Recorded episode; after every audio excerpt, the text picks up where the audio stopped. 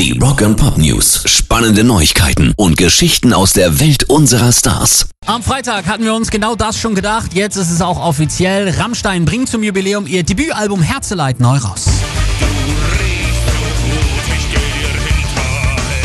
Unter dem Titel Herzeleid 15 Anniversary Edition Remastered wird das Album mit seinem originalen Tracklisting als Einzel-CD im einzigartigen Digipack in Kreuzform samt Deluxe Schuber und in digitaler Form erhältlich sein.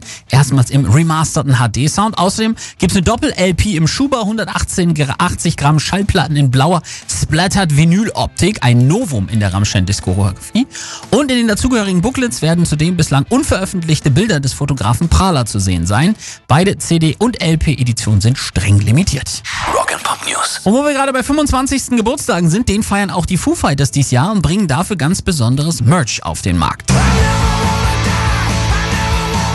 Den Anfang machen zunächst T-Shirts und Pullis mit Artwork aus der Foo Fighters Ära. Zum Teil sind die Designs neu, andere stammen aus dem Archiv, sind Teil des Album Artworks oder eine Neuauflage früherer Werke, sagen die Jungs. Viele der Stücke werden nicht erneut im Shop erhältlich sein. Was weg ist, ist weg, sagt Dave Grohl. Pairs Rock and Pop News.